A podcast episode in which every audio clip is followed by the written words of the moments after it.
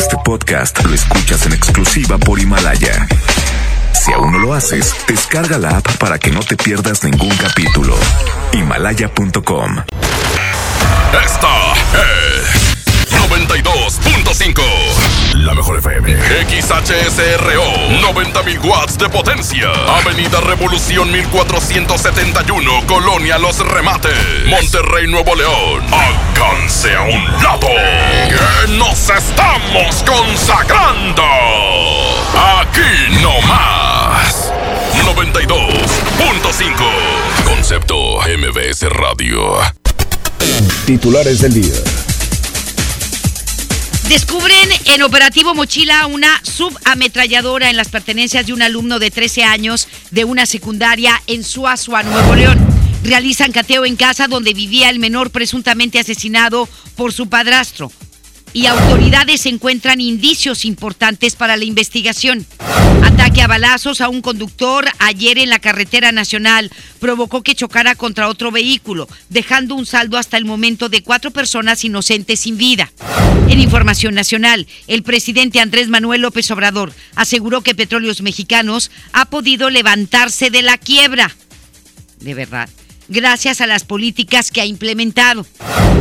En información financiera, presidente de Estados Unidos Donald Trump encabeza en la Casa Blanca la firma del Tratado Comercial con México y Canadá y dice que será un acuerdo justo y beneficioso. MBS Noticias Monterrey presenta Las Rutas Alternas. Muy buenas tardes, soy Judith Medrano y este es un reporte de MBS Noticias y Waze.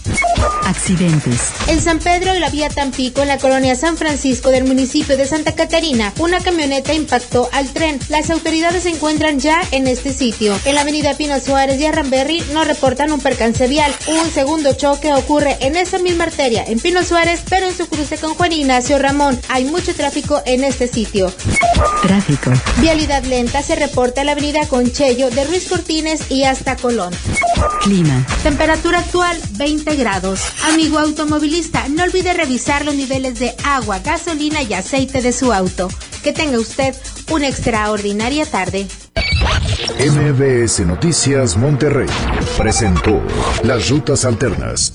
MBS Noticias Monterrey con Leti Benavides. La información más relevante de la localidad, México y el mundo. Iniciamos. Muy buenas tardes, buenas tardes, ¿cómo están todos ustedes? Gracias por acompañarnos en la mejor, la 92.5 en esta tarde de miércoles, mitad de semana. Gracias, estaremos hasta las 3 con lo más importante de la información.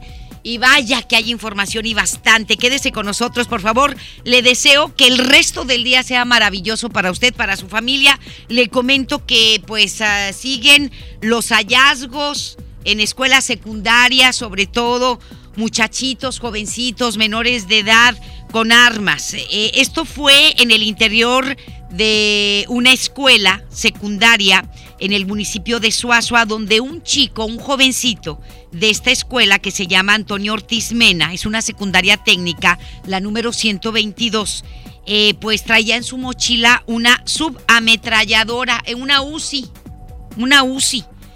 Imagínese usted, afortunadamente no traía balas. Esta, esta escuela está ubicada en la colonia Valle de Santa Elena, eh, allí en Suazua, en donde pues los padres de familia junto con los maestros realizaron el operativo Mochila y ahí fue cuando se encontraron esta arma. Al lugar arribaron elementos de la policía municipal quienes se encargaron de interrogar al menor sobre de dónde había conseguido esa subametralladora. Él dice que se la encontró tirada en la calle. ¿Quién anda tirando, verdad? Esas armas. El estudiante fue identificado como Jonathan, tiene 13 años de edad. Él fue trasladado al Centro de Orientación y Denuncia de la Fiscalía General para que el agente del Ministerio Público realice las investigaciones para determinar el origen del arma, la cual fue señalada como una UCI de calibre 9 milímetros. Incluso tenemos detalles porque al parecer el niño va a tener que ir al Ministerio Público a declarar y se tienen que hacer investigaciones importantes para saber si efectivamente este chico está diciendo la verdad, si se la encontró tirada en la calle o si la tomó de alguna parte. ¿Sí? Y tienen que investigar al papá, tienen que investigar a la mamá, tienen que investigar a la familia, porque estamos hablando de un arma eh, que no es de, que es de uso exclusivo. Sí, es un delito federal. Es un delito federal el traer ese tipo de armas. Y por eso mi pregunta es, que yo no, que, que, los que traen ese, esas armas, pues es el crimen organizado, que yo no creo que les, se les la hayan aventado o la hayan tirado en alguna parte. Además, también tienen que investigar si esa arma fue utilizada en algún hecho delictivo. ¿Sí? Todo eso. El niño se metió en un bronco, no, no, no, no, en una situación muy seria, él y su familia. Pero nos vamos justamente con Denny Leiva, que nos tiene información sobre este caso. ¿Sí? Y también de los tres casos violentos en contra de niños ocurridos en el área metropolitana de Monterrey y el área conurbada. Adelante, mi querido Denis, muy buenas tardes. Muy buenas tardes, mi querida Leti. Luego de que en las últimas horas se registraran distintos hechos violentos en donde estuvieron involucrados menores de edad, esta mañana el vicefiscal del Ministerio Público, Luis Enrique Orozco, ofreció más avances con respecto a las investigaciones. En un primer caso, y tras este hallazgo de una subametralladora en una secundaria del municipio de Suazua, Luis Orozco señaló que se están realizando análisis para comprobar si esta arma, como lo comentas, se utilizó en algún hecho violento. Esto mientras el menor se encuentra bajo disposición del Ministerio Público, mientras se realizan las averiguaciones y se determina su condición legal. Vamos a escuchar al vicefiscal. La policía intervino asegurando tanto el arma, el cargador y a este menor eh, de edad que fue puesto a disposición del Ministerio Público. En este momento se encuentra este niño a disposición del Ministerio Público con el fin primero de confirmar su edad para verificar el estatus y consecuencias legales, también para el análisis del arma. El arma se encuentra en este momento en análisis eh, para eh, balística Instituto de Criminalística y Servicios Periciales para determinar si se encontrará vinculada con distintos eventos y eh, la situación jurídica pues será determinada en las siguientes horas. En este momento se está procediendo a entrevistar al menor a través de eh, su lectura de derechos y la entrevista si es el caso que él quiera rendir. Y sobre este caso, el secretario general de Gobierno, Manuel González, indicó que en el Estado ya existe una reglamentación para realizar el operativo mochila en la entidad, por lo que no considera imperativo volver obligatorios estos mecanismos en todas las escuelas de Nuevo León. Vamos a escuchar ahora al secretario Manuel González. Pues sería cuestión de que los señores presidentes municipales que lo plantean planteen a su vez una iniciativa al Congreso para que sea el Congreso, que es la autoridad competente, la que vea esto. El Estado la tiene permanentemente el operativo Mochila y está basado en reglamentación. Nosotros consideramos que no es imperativo convertirla en ley. Nosotros consideramos que con el solo reglamento y la, el establecimiento diario del, del programa funciona. Lo que queremos es que esto se lleve a cabo permanentemente, basados en el reglamento y el operativo existe. En otro tema, Leti, el vicefiscal, informó que tras la muerte de un niño de seis años tras ser golpeado por su padrastro, se realizó un cateo a la vivienda de la familia y se encontraron indicios importantes para esa investigación, por lo que esperan hoy quede también definida esta situación legal de los padres. También cambiamos de información y en torno al caso de la recién nacida encontrada al interior de un camión de basura en el municipio de Juárez, el vicefiscal precisó que ya se realizó una autopsia, pero la misma no fue concluyente. Sin embargo, se indicó que la menor habría sido gestada en condiciones traumáticas, por lo que van a investigar la causa de la muerte, así como también el paradero de la madre para las averiguaciones. Escuchemos de nueva cuenta al vicefiscal. Este cuerpo fue trasladado por obvias razones al servicio médico forense. Ya se practicó la autopsia, sin embargo, no ha sido concluyente el resultado, puesto que se ordenó la práctica de estudios de patología para concluir fehacientemente la causa de la muerte. Por los signos encontrados tanto en el cuerpo como en el propio camión recolector, se piensa que eh, la madre que dio luz a, luz a este bebé lo hizo en condiciones traumáticas, por lo que se está verificando en los hospitales cercanos al sitio sobre si se recibió atención médica por parte de alguna persona, no hasta el momento, eh, un testigo que tenga conocimiento directo acerca de la condición de embarazo o parto o arrojamiento a este vehículo o cualquier otro contenedor de basura, no hasta este momento. Los elementos de la agencia estatal están verificando esta información. En un último tema, el vicefiscal indicó que ya fue ejecutada una orden de aprehensión en contra de los dos policías que violaron a una joven en el municipio de Guadalupe. A estas dos personas ya se les imputaron los delitos de violación y violación agravada, por lo que ya están bajo prisión preventiva mientras esperan su situación legal. Mi querida Leti, así las cosas en materia de seguridad, seguiremos muy al pendiente de más información. Muchísimas gracias, gracias mi querido Denny por la información. Que tengas muy buenas tardes. Buenas tardes. casos violentos, lamentablemente contra niños. Y eso es lo, lo peor, ¿no?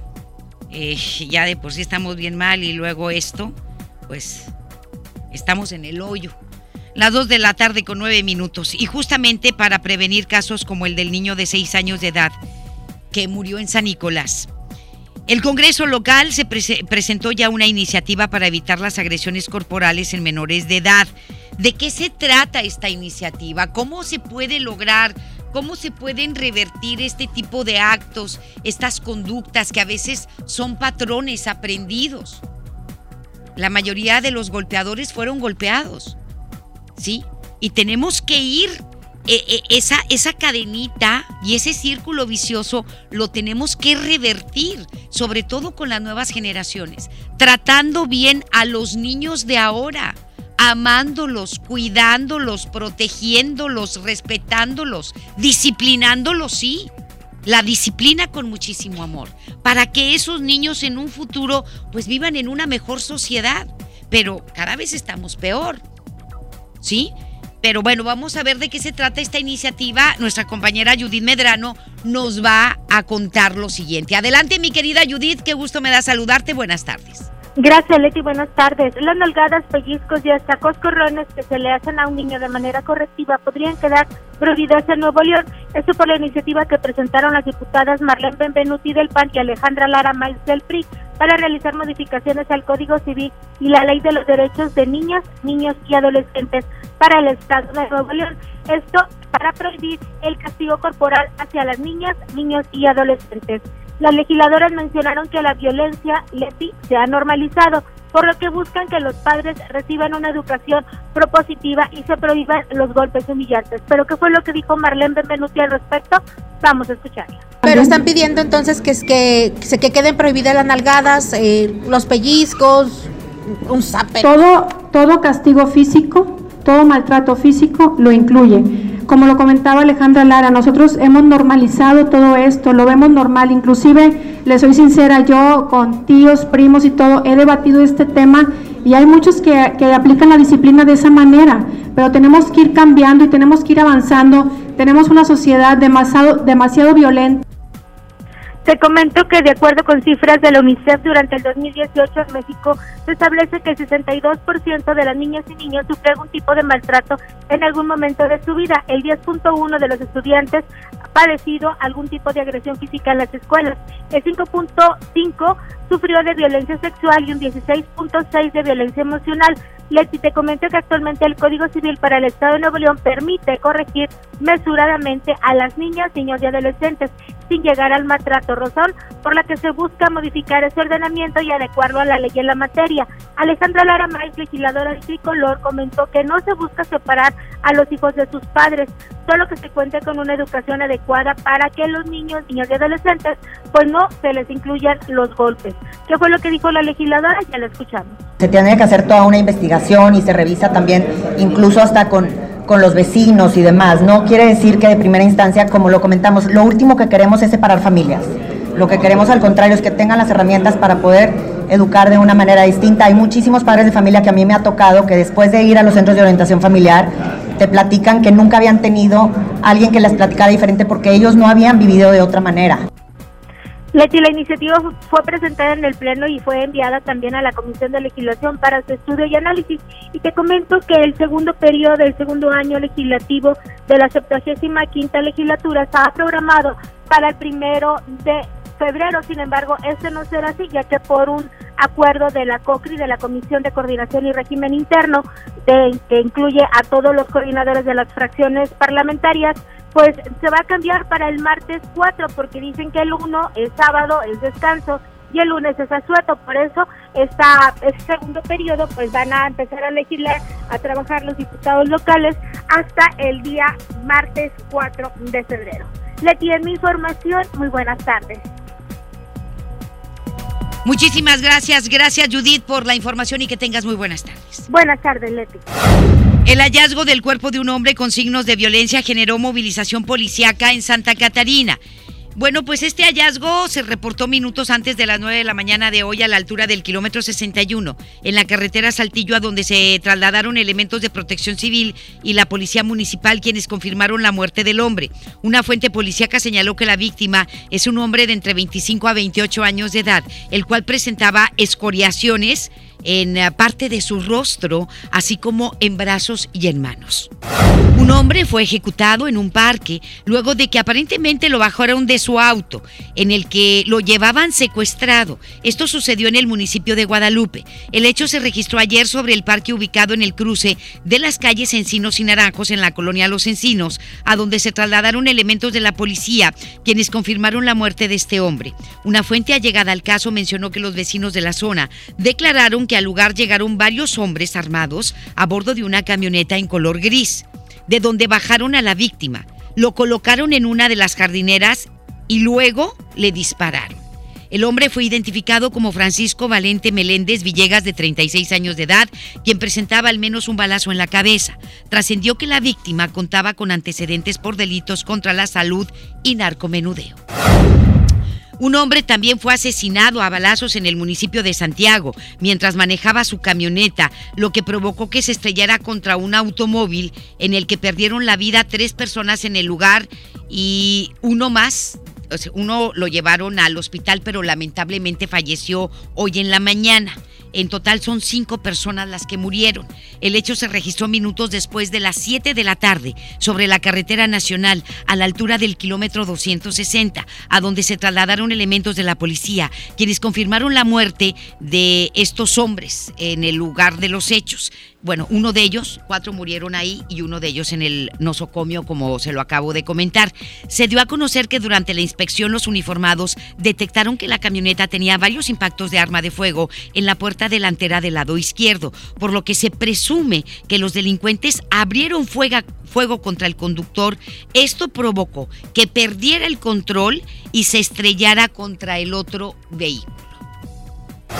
Las personas que fallecieron en este accidente eh, que ocurrió ayer alrededor de las 7 de la tarde en la carretera nacional son eh, Pablo Salinas Mendoza, José Isabel Salinas, Guillermo Salinas Domínguez, Anastasio González eh, Crustena, Crustina y el conductor Alejandro Vinicio Araiza Gaitán.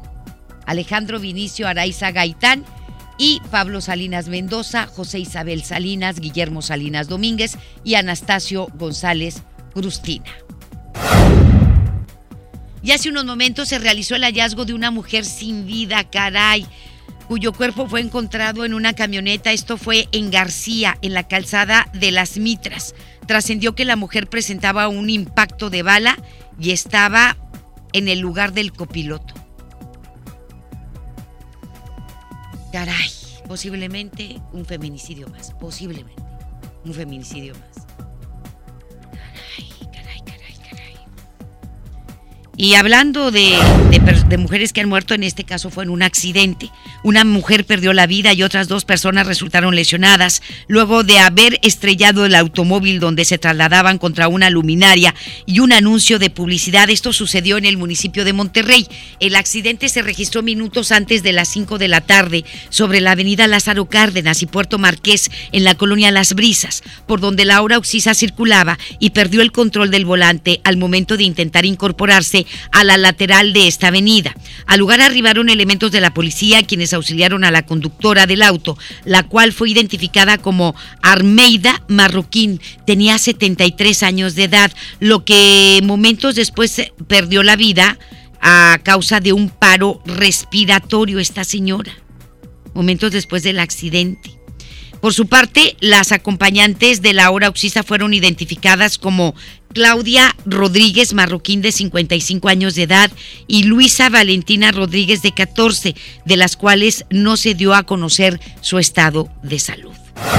Y un hombre perdió la vida luego de haber sido atropellado por un automóvil cuyo conductor se dio a la fuga. Esto sucedió en García. El hecho fue reportado minutos después de las 8 de la noche de ayer sobre la carretera a Los Fierros en el ejido Las Maravillas, a donde se trasladaron elementos de protección civil quienes confirmaron la muerte de este hombre. Se dio a conocer que Laura Oxiso era un joven de 25 años de edad. Y un motociclista también lamentablemente murió, luego de haber sido atropellado por un camión de carga. Esto ocurrió en la colonia San Francisco, en Escobedo. El hecho se reportó minutos antes de las 9 de la mañana de hoy, sobre camino a Las Pedreras, en el cruce con Juan Pablo II, a donde se trasladaron los elementos de la policía, quienes confirmaron la muerte de este motociclista.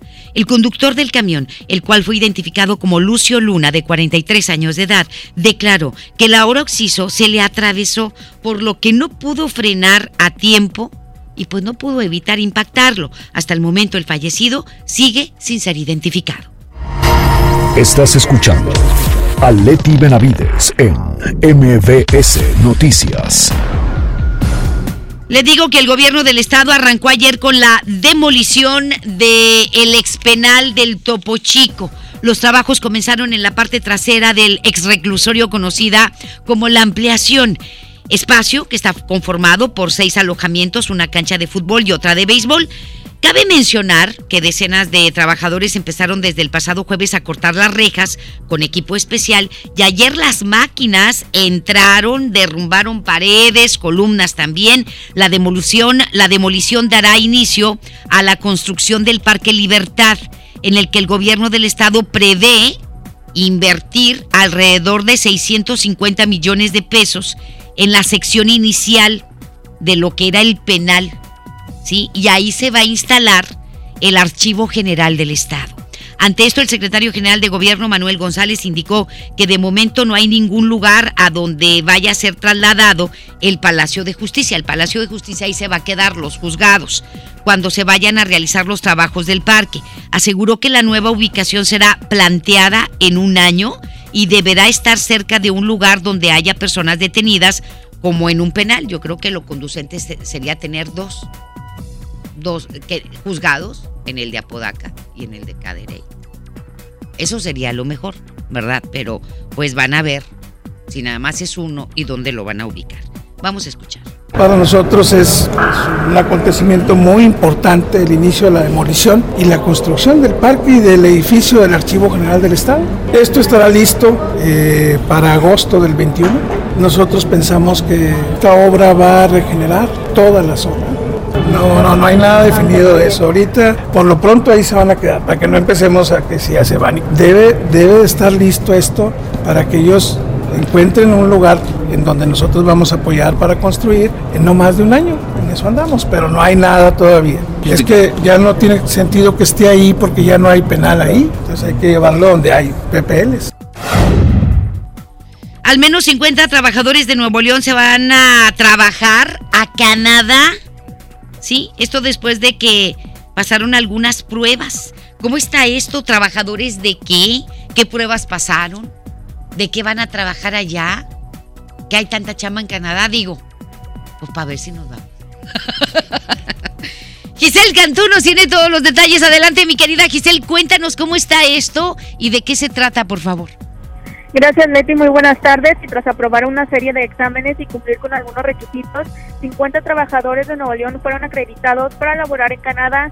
Será en las próximas semanas cuando los seleccionados comiencen a laborar por un periodo de 4 a 8 meses en la empresa Policulture Plan en la ciudad de, de Quebec. El subsecretario del Trabajo del Estado, Adalberto Núñez Ramos, señaló que lo anterior fue posible al programa de trabajadores agrícolas temporales México-Canadá y resaltó que esta es una gran oportunidad para que mexicanos puedan trabajar de manera legal en este país con ingresos atractivos, legalidad y derechos laborales. Escuchemos lo que comentó al respecto. Esta empresa, su giro es, agropecuario, ellos eh, se dedican al cultivo de, frutas y verduras y es una de las empresas más importantes en, en Canadá, ellos están en la provincia de Quebec y sobre todo la tecnología que ellos tienen.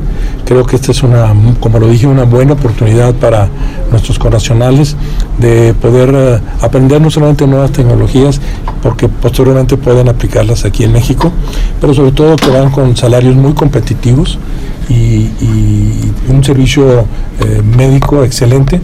Y creo que esta empresa con la que ya hemos eh, establecido una muy buena relación es una empresa de primer mundo y creo que va a ser para todos nuestros compañeros que van a, van a trabajar, va a ser una gran oportunidad no solamente de aprendizaje, sino tener un buen ingreso y tener seguridad para su familia. Otra selección que está en puerta es para reclutar a enfermeros geriátricos. Anteriormente se fueron 50 a Europa y esperan enviar 100 más. La representante de la empresa, Catherine Croft, comentó que eligen a los nuevoleoneses por ser reconocidos por su desempeño y eficiencia laboral. Quienes estén interesados, Leti, en aplicar para este tipo de vacantes pueden acudir a la Secretaría del Trabajo ubicada en la torre administrativa. Leti, hasta aquí la información. Muy buenas tardes. Muy bien, pues muchísimas gracias. Gracias, eh, mi querida Giselle. Que tengas muy buenas tardes. Buenas tardes. Ahí está, pues si hay oportunidades, ¿por qué no, verdad? Y bueno, el municipio de Santa Catarina lanzó una convocatoria para sumar elementos de la Secretaría de Seguridad Pública. El alcalde Héctor Castillo informó que hay requerimientos particulares que establece la ley para la contratación de mujeres y hombres que busquen ser policías. Los aspirantes deberán tener entre 19 y 35 años de edad. Estatura mínima en hombres, 1,65, en mujeres, 1,55. Ay, si son chaparritas y chaparritos, está bien. Con que sean honestos con que sean honestos, serviciales, que traigan el uniforme bien puesto y le sirvan a la gente, protejan a la gente, no importa que seas chaparrito o chaparrita, ¿ok? Y que, y que estés preparado, con buena capacitación y buen entrenamiento. Tienen que tener buen estado de salud, tienen que tener cartilla militar liberada, escolaridad básica de preparatoria, la prepa terminada, tener un expediente limpio, intachable, y no haber trabajado como policía en alguna corporación. ¿Sí? Puede ser estatal, no puede haber sido ni policía estatal, ni municipal, ni federal. Las personas interesadas en ingresar a la corporación pueden solicitar informes al número telefónico 86 76 1900, extensión 1937. Repito el teléfono por si usted quiere ser policía en Santa Catarina mujer u hombre. 86 76 19 00 extensión 1937. De lunes a viernes de 8 de la mañana a 5 de la tarde. Del 28 de enero al 3 de mayo se van a, a recibir todas estas solicitudes. Muy bien. Del 28 de enero hasta el 3 de mayo. Está bien. ¿Sí? Dice, estoy chaparrita, pero soy honesta y me gusta esto de la actividad policíaca y me voy a capacitar y voy a tener super condición y voy a quedar como de Demi Moore. Imagínate que a todas las dejaran como Demi Moore, porque Demi Moore cuerpazo cuando era militar. Entonces, así las, así deben de prepararlos a todos. ¿sí? ¿Perdón? Sí, pero también que estén capacitados para, para poder detener a los a los ladrones, ¿sí? Pero que sean honestos. Eso es lo imprescindible. Y fíjese que ya lo había platicado hace mucho, pero pues no está de más. En los Estados Unidos no nada más investigan al policía, investigan a toda la familia. Al papá, a la mamá, a los hermanos, quienes son, cómo se portan, los investigan en las escuelas, con los vecinos, con las novias, con los amigos. Es decir, hacen una investigación profunda del aspirante que va a ser policía para ver su comportamiento y la relación familiar. Cómo es papá, cómo es mamá, cómo se lleva con ambos, cómo se lleva con las hermanas, cómo es la relación entre ellos, entre papá y mamá, entre los hermanos también, la relación de, de, del aspirante a ser policía en la escuela con sus compañeros, con sus maestros, con los vecinos. ¿Sí? Todo eso investigan para saber qué es la persona correcta e idónea para estar en el puerto eh, como policía. Ya si dicen, no, es que sabes que el papá es adicto, o el papá es traficante, o el papá o la mamá tú estás, ¿sabes qué? No, no lo queremos. O el hermano o la hermana, aunque él sea intachable, está relacionado con tal o cual, no, tampoco lo queremos. O sabes que tuvo un evento violento y golpeó cuando estaba en la preparatoria a un compañero. En una riña participó y lo detuvieron. No lo queremos. Todo eso investigan allá en los Estados Unidos antes de contratar a un policía. Pero bueno, esto es México. Pues, ¿Perdón? ya ves la fiscal, sí, la fiscal de Veracruz, que la prima hermana de la fiscal, pues resulta que es una de las meras meras del crimen organizado allá en Veracruz. O sea, ¿cómo es posible que la dejen como fiscal?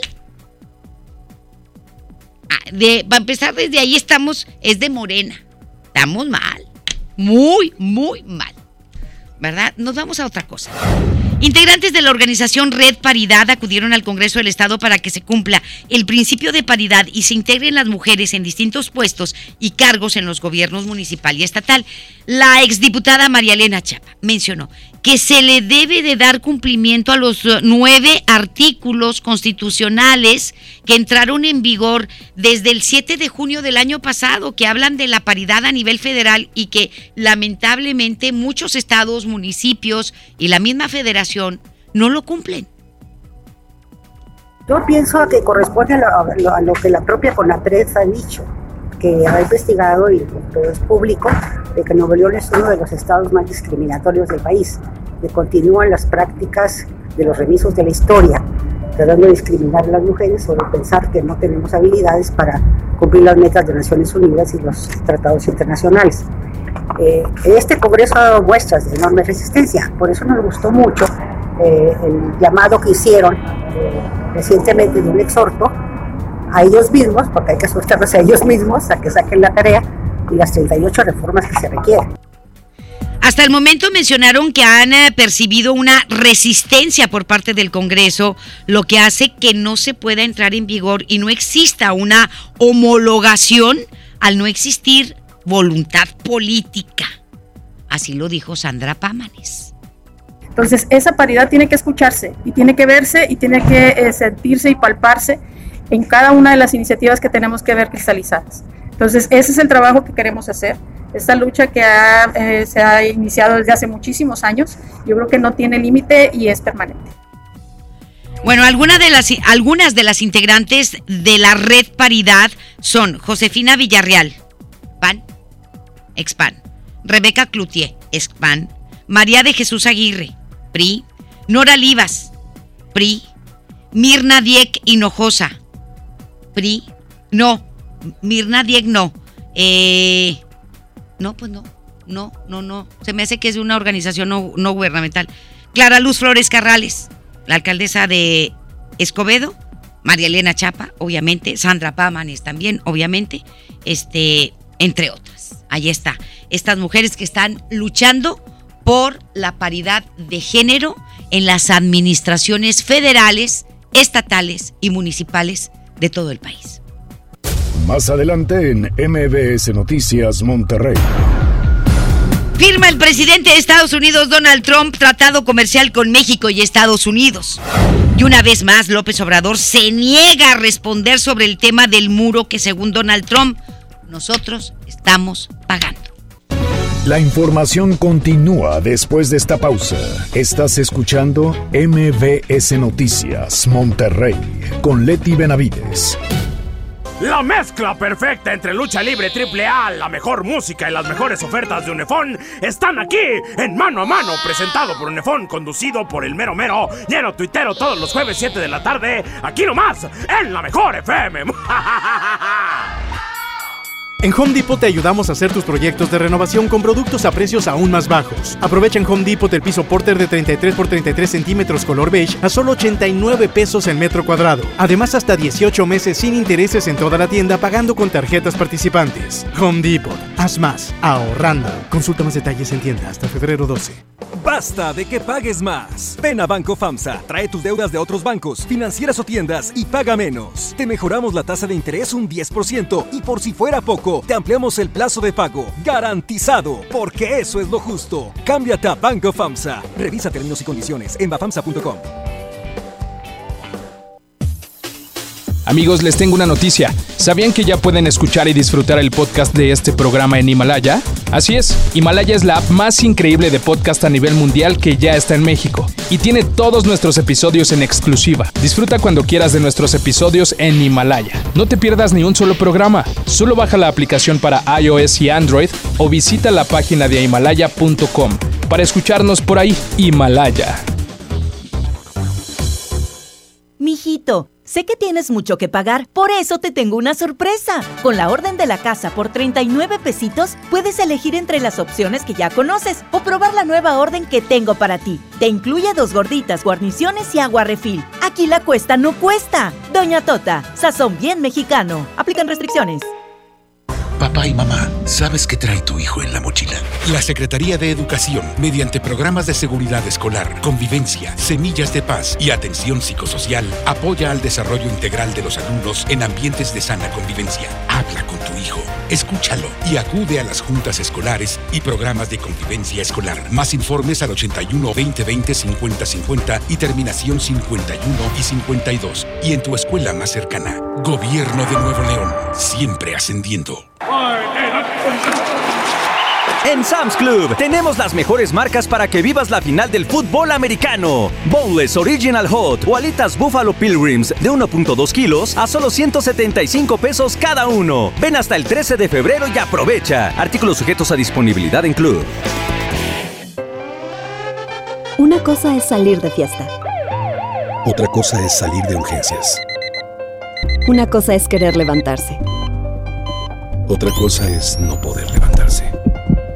Una cosa es que te lata por alguien.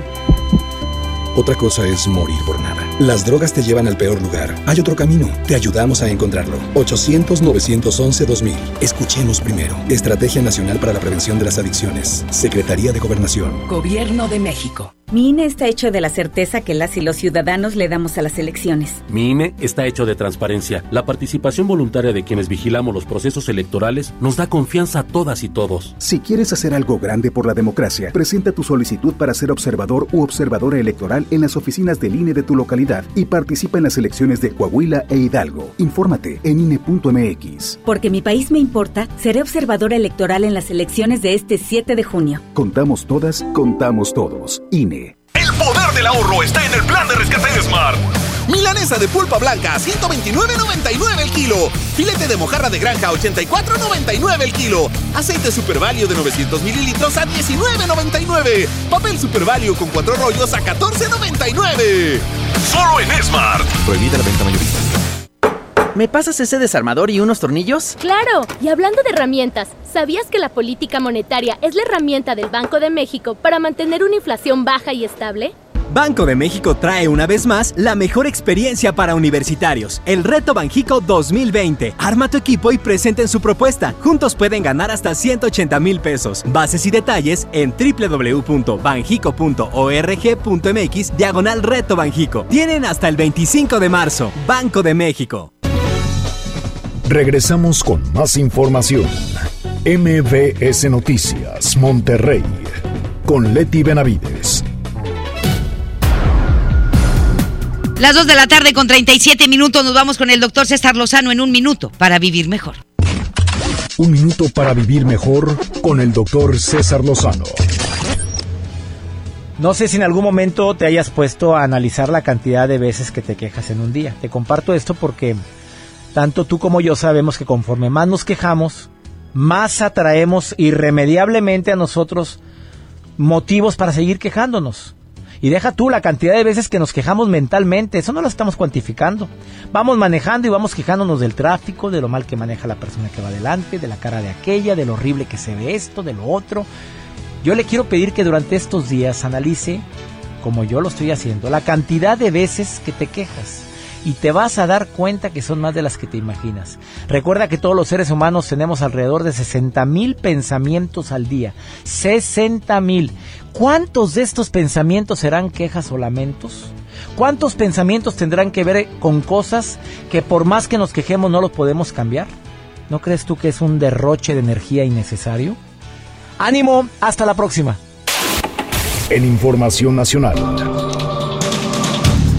El presidente de México, Andrés Manuel López Obrador, aseguró que Petróleos Mexicanos se ha podido levantar. Pues no acabamos de dar la información de que lleva tres caídas consecutivas en la venta de petróleo. Y, y, esa información que dimos salió del mismo gobierno federal. Por eso le digo, este señor nada más nos confunde. Y, y sus mismas dependencias, sus mismos funcionarios nos dicen una cosa y él dice totalmente lo contrario. Y si no mal recuerdo, esto yo se lo dije el lunes, que las ventas de petróleos mexicanos habían sufrido su tercer caída consecutiva en ventas de petróleo. ¿Sí? Y ahora dice que petróleos mexicanos ya se levantó de la quiebra gracias a sus buenas políticas. Es Rocío Méndez desde la Ciudad de México que nos tiene todos los detalles. Adelante mi querida Rocío, muy buenas tardes. Efectivamente, Leti, gracias. Muy buenas tardes. Este miércoles, Octavio Romero Oropesa, director general de Petróleos Mexicanos, afirmó que se ha reducido la deuda de Pemex a un billón mil millones de pesos en el primer año del actual gobierno con el refinanciamiento en el que fueron colocados bonos por debajo del costo del fondeo en el mercado por 5 millones de dólares proyectados a 11 y 40 años. Además, con el incremento de actividad en los nuevos pozos petroleros, Pemex espera alcanzar en el primer trimestre de el 2020 una producción de 1.800.000 barriles diarios. El presidente Andrés Manuel López Obrador enfatizó que ya no habrá nuevas rondas petroleras porque de los 110 contratos otorgados en el sexenio pasado por la reforma energética, solo uno está en producción. Sin embargo, sí habrá oportunidades para la iniciativa privada en el sector energético. Estamos contratando servicios para exploración, para perforación, para el transporte de hidrocarburos con empresas nacionales y extranjeras, empresas particulares, porque eh, sería imposible extraer el petróleo como se hizo en un tiempo con equipos de perforación administrados por Pemex, manejados por Pemex. En el periodo neoliberal se terminó con esa práctica y todo fue contrato. Detener la caída del petróleo de la producción, creando nosotros otra vez nuestros equipos de perforación y manejando todo por administración, no hubiese eh, sido posible. El presidente López Obrador indicó que se abrirá posibilidades a la inversión en petroquímica en una planta en la refinería de Tula donde se podrán invertir 2 mil millones de dólares para concluir una obra ya iniciada. Es el reporte al momento. Muy bien, y le digo que el presidente de los Estados Unidos, Donald Trump, aseguró ayer que México está pagando por el muro que se está construyendo en la frontera sur de nuestro país y que además es algo que le conviene al gobierno mexicano. Durante un mitin en Nueva Jersey, Trump aseguró que le gusta, le gusta México y que tiene buena relación con nuestro país. Agregó que el presidente Andrés Manuel López Obrador, con el que nunca se ha reunido, por cierto, es un buen amigo para él. Pues, ¿cómo es un buen amigo si ni siquiera por, por teléfono nada más? Pues, ¿cómo? ¿Sí? Y que hace un trabajo fantástico. Trump argumentó que el muro es una ventaja también para México porque es una barrera vital para impedir que drogas mortales entren a su país. Este, ¿cuál muro? El del sur, el que ya tenemos en el sur de nuestro país. ¿Sí? Ante esto, López Obrador ratificó que no se confrontará con el gobierno de Estados Unidos ni con el presidente Donald Trump y pidió no olvidar que en aquel país se vive un proceso electoral. Fue lo que dijo Andrés Manuel López Obrador. Y si es cierto, está llevando agua a su molino Donald Trump. Pero también tenemos que recordar que ya un tribunal decidió que se le otorgaran 3 mil millones de dólares, un poco más de 3 mil millones de dólares en la construcción del muro. Ganó Trump y ya incluso fue un juez de un tribunal superior el que ordenó esto. ¿Sí? Entonces, por una parte, pues ahí la lleva ganada Trump. Pero de que nosotros estamos pagando el muro, pues a lo mejor tiene razón. Si lo vemos desde el punto de vista en que eh, la mayor parte de la Guardia Nacional que le cuesta al gobierno mexicano está concentrada, la Guardia Nacional, en la frontera sur de nuestro país, allá en Chiapas para contener la ola de migrantes centroamericanos. Eso nos cuesta a nosotros. Ese es un muro. ¿Sí? ¿Qué también nos cuesta a nosotros y por qué también de alguna manera estamos pagando todo esto? O el gobierno mexicano. Pues la atención y la manutención de todos los centroamericanos que se quedan en nuestro país. Eso también le cuesta al gobierno mexicano, a México, para que no pasen a Estados Unidos. Es decir, el muro lo tenemos aquí. Pero vamos a escuchar a Andrés Manuel López Obrador. Pues no hay que olvidar, aunque nosotros no tenemos por qué meternos a esos asuntos, tener en cuenta que hay elecciones en Estados Unidos. Entonces es un tiempo especial. Nuestra relación con el gobierno de Estados Unidos es buena, no queremos pelearnos. Miren, amor y paz. Y este, aunque nos eh, cuquen, no nos vamos a enganchar. Este, em, lo que quisieran nuestros adversarios aquí, los que dejaban pasar armas, que llegaban a acuerdos con el gobierno estadounidense, este, los que están callados ahora que está en Estados Unidos detenido, ¿cómo se llama este señor? García Luna, ¿sí? ellos quisieran ahora, ¿no? Que este, nos peleáramos. Bueno, ahí está. Y debido a la operación de grupos del crimen organizado relacionados con el narcotráfico, el robo y la venta de hidrocarburos, los servidores de la nación responsables de promover los programas sociales del gobierno federal han suspendido sus actividades o las realizan de manera intermitente en al menos 50 municipios del país, fíjese usted. En algunos casos, los servidores de la nación han sido asaltados con armas de fuego, también han padecido de los conflictos políticos, sociales y electorales que sostienen los pobladores en algunas comunidades. Con lo anterior, estos trabajadores tienen dificultades al hacer censos de las personas más pobres. Ok, hablando de, los censos y de explicarles cómo pueden registrarse en algún programa social. Es decir, servidores públicos han tenido espero que esto lo dimensione Andrés Manuel López Obrador, la gravedad. Han tenido que dejar de trabajar por la violencia que vive el país.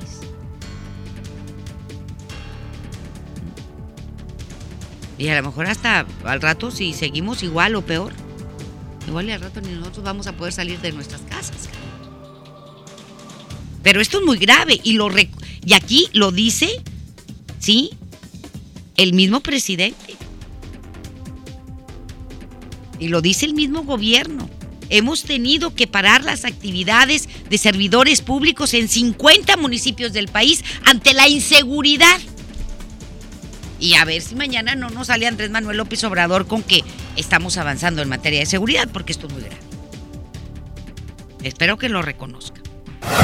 De acuerdo con cifras del Instituto Nacional de Estadística y Geografía, el INEGI, durante el primer semestre de este año se registraron 17.198 homicidios en el país. Del 2019, dije de este año, perdóneme usted. Cifra 3.2% inferior a los 17.772 reportados en el 2018. Sin embargo, al finalizar el año, terminó como el año más violento de la década, ¿sí? El 2019 de acuerdo a datos del INEGI, no de nosotros, de este organismo gubernamental federal. ¿Sí? El INEGI lo dice. Lo anterior significó una razón de 14 homicidios por cada 100.000 habitantes a nivel nacional, tasa similar registrada en 2018 por el mismo periodo. Del total de homicidios, 15.391 de las víctimas fueron del sexo masculino, mientras que en el caso de las mujeres sumaron 1.774 víctimas. Aún y con este decremento de homicidios en el primer semestre del año pasado, según datos del Secretariado Ejecutivo del Sistema Nacional de Seguridad Pública, el año pasado fue el más violento en la última década de, nuestro país, con 35.588 homicidios en la República Mexicana. Y le voy a decir una cosa, de los que tienen registrados, porque se me hace que la cifra es superior a al tratar el tema migratorio en la Comisión Permanente del Congreso de la Unión, el vicepresidente de la mesa directiva y diputado de Morena, Porfirio Muñoz Ledo, demandó la salida del titular del Instituto Nacional de Migración, Francisco Garduño. El legislador lamentó que si alguna vez fueron compañeros en el PRD, dice, alguna vez compañero en el PRD, se haya dedicado a los asuntos carcelarios en referencia a su desempeño como comisionado del órgano administrativo desconcentrado de la prevención y reinserción social y recalcó que México está en una situación en la que debe tomar definiciones referentes al derecho de las personas al entrar y salir de nuestro país sin necesidad de pasaporte o salvoconducto. ¿Sí? Por eso Muñoz Ledo exige la renuncia del titular del Instituto Nacional de Migración por las agresiones contra los migrantes allá en Chiapas. Lo sustituyeron por un antiguo compañero de partido que, desgracia, se dedicó a tareas carcelarias durante 12 años. Y es necesario que se vaya de donde está. Lo que quiero exigir a efecto de que las políticas públicas de ese nivel sean manejadas por gente responsable. No aplauden, pero así es. Gracias. Prefiero la impopularidad. Bueno, no es la primera vez que disiento. Recuerden el 88. Suelo disentir.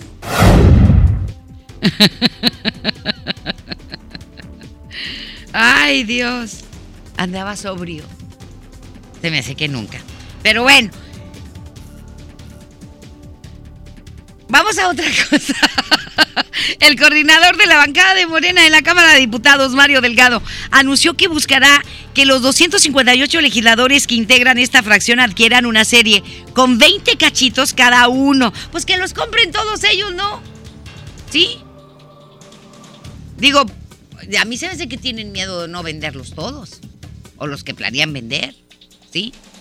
Para que tenga, para, bueno, tendrían que invertir 10 mil pesos por persona. ¿Mm? Y el coordinador de Morena dice, pues, los 258 diputados aquí en la Cámara, en la fracción, pues van a tener que comprar 20 y todos dijeron, eh, se pusieron morados, no morenos. Confió en que la venta del avión saldrá adelante a través de la rifa y adelantó que los legisladores... La venta del avión saldrá adelante a través de la rifa. ¿Cómo? Es rifa, no es venta. Y adelantó que los legisladores van a ayudar al Ejecutivo a vender los boletos a esas entidades. Y imagínate, ahora los diputados van a andar vendiendo boletos de casa en casa. ¿Sí? Pues espero que no los obliguen a los beneficiarios de los programas sociales, porque si apenas, pues yo creo que con los 2.500 pesos que te dan bimestrales, que son 1.250 pesos al mes para los de 68 y más, les quitas 500 y pues con cuánto se quedan, que no los vayan a obligar. Es más, no deben de obligar a nadie, para empezar. Y los diputados que pues que se pongan a legislar, no andar vendiendo boletos de lotería. Pues para eso están los voceadores y los voceros y digo los voceadores y los los este los que andan vendiendo ahí cachitos. ¿Sí? Vamos a escuchar a Mario Delgado. Aquí en la Cámara de Diputados, en la fracción de Morena, vamos a ayudarle al gobierno de la República a vender los boletos de la rifa del avión. Por lo pronto, voy a invitar a los diputados a ver cuántos aceptan de manera voluntaria entrarle a comprar una serie por diputado y que ayudemos en los estados, en los distritos donde venimos, a promover la rifa del avión presidencial y lograr el objetivo de la venta de todos los boletos. El presidente tiene miedo que el que se gane el avión se vaya a echar a perder. Así dijo. Tengo miedo que se vaya a desgraciar. Así lo dijo. ¿Sí? Y luego dijo, no quiero que se destruya ninguna familia, porque eso vale más que lo material. Y no quiero cargar con esa culpa, porque soy responsable. Pues espero que no cargues con todas las demás, mi querido Andrés Manuel.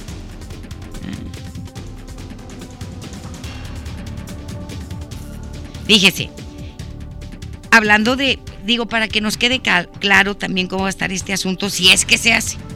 El mandatario federal, es decir, Andrés Manuel, sugirió que la aeronave podría estar en un fideicomiso del Banco de México. ¿Sí? Y si la persona ganadora decide venderla, que reciba una parte de los intereses y que la otra se vaya capitalizando para que ese fideicomiso tenga más recursos y que ya en un tiempo pueda él decidir libremente qué hacer con su dinero. Es decir, el ganador no le van a dar la lana. No van a decir, ten, aquí está tu lana. No, va a ser un fideicomiso del Banco de México. Aquí está y de fuentes muy cercanas a Andrés Manuel López Obrador. Está pública, ¿verdad? Ahí está, va a ser un fideicomiso. Por si usted se lo gana, no crea que le van a dar la lana. No, es un fideicomiso del Banco de México.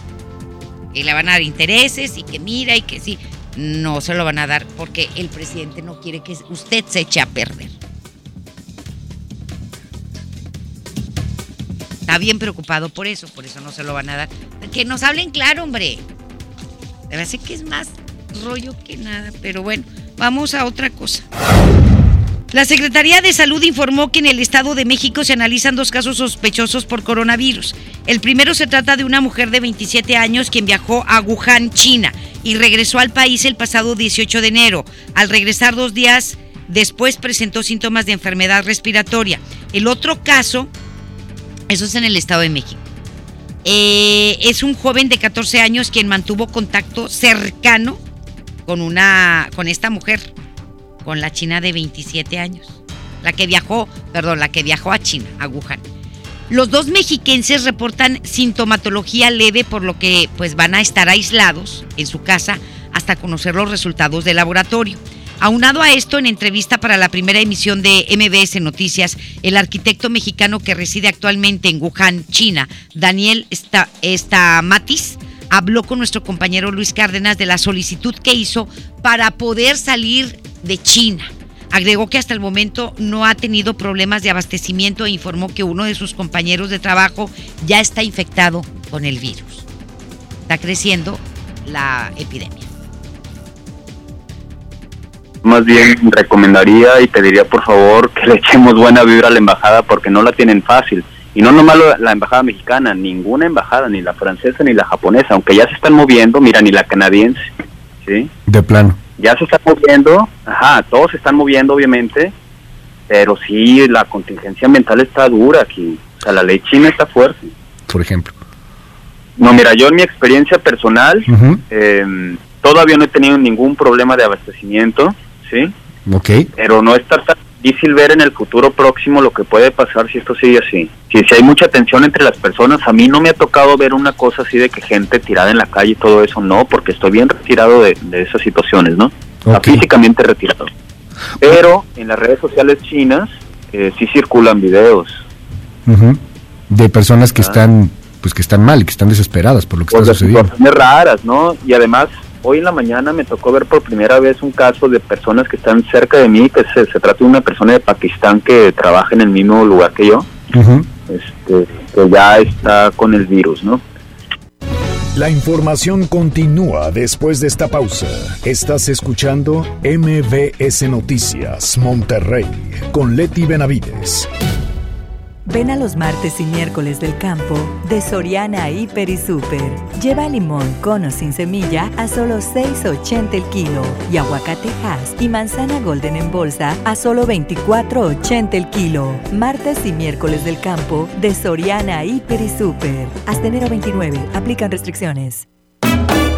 ¿Qué le pasa, Catita? No sé qué es lo que quiere. Pagar el impuesto predial.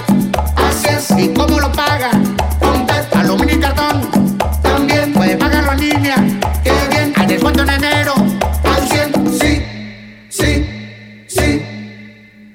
En Santa sí pagamos el predial. Hazle como Catita. Paga tu predial para que Santa se vea más bonita. Gobierno de Santa Catarina. Ya no alcancé a escuchar mi programa favorito. No te preocupes. Si te lo perdiste, entra a himalaya.com o descarga la aplicación Himalaya para iOS y Android desde tu smartphone. Podrás encontrar más de 20 millones de podcasts gratuitos. Además, para descargarlos y escucharlos cuando quieras, sin conexión. Eso está increíble. Descubre todo el contenido que Himalaya tiene para ti. Disponible en App Store y Google Play. Lo esencial es invisible, pero no para ellos. Edgar era ejidatario hasta que se convirtió en empresario. Los agroparques son un modelo de erradicación de la pobreza donde los beneficiados son socios y ganan utilidades. Este ejemplo de colaboración entre universidad, empresarios y gobierno está llamando la atención en México. Hay obras que no se ven, pero que se necesitan. Nuevo León, siempre ascendiendo. Con Telcel, disfruta de regalo el doble de megas en tu plan Telcel Max sin límite. Además, llévate un smartphone incluido al contratar o renovar un plan Telcel desde 399 pesos al mes, con claro video y más redes sociales sin límite. Disfruta más con Telcel, la mejor red con la mayor cobertura. Consulta términos, condiciones, políticas y restricciones en telcel.com. Si te sientes deprimido, con ansiedad o desesperado, no estás solo. En la línea de la vida podemos ayudarte. Llama al 800-911-2000. Te damos información y te escuchamos. También respondemos en redes sociales. Y ofrecemos pláticas, talleres y atención profesional en escuelas o centros de trabajo. No, te, pierdas. Juntos por la paz. Estrategia Nacional para la Prevención de Adicciones. Gobierno de México. Gran fin por fin de Farmacias Benavides. Llévate gratis toallitas húmedas Well Beginnings con 72 piezas en la compra de Nana etapa 3 de 1.2 kilogramos a solo 199 pesos con tu tarjeta de beneficio inteligente. Soy César Lozano y en Farmacias Benavides, sentirte acompañado es sentirte mejor. La leche materna es el mejor alimento para tu bebé. Consulta a tu médico. Consulta términos y condiciones en farmacia. Válido el 3 de febrero. En la Cámara de Diputados trabajamos en favor de las mujeres. Por eso legislamos para que tengamos igual representación en la toma de decisiones públicas. No suframos discriminación laboral y nuestro salario sea igual al de los hombres por el mismo trabajo. Recibamos justicia en caso de acoso en Internet y agresiones físicas. Y tengamos licencia de maternidad en caso de adopción y atenciones responsables en el embarazo. Las y los diputados trabajamos para que la violencia contra las mujeres se castigue y nuestros derechos se hagan realidad. Cámara de Diputados. Legislatura de la Paridad de Género. Regresamos con más información. MBS Noticias, Monterrey, con Leti Benavides. En información internacional. El presidente de Estados Unidos, Donald Trump, pues ya firmó el tratado de comercial con México y Canadá y dijo que iba a ser un acuerdo justo y beneficioso. En juego con Toño Net. Adelante, mi querido Toño, muy buenas tardes.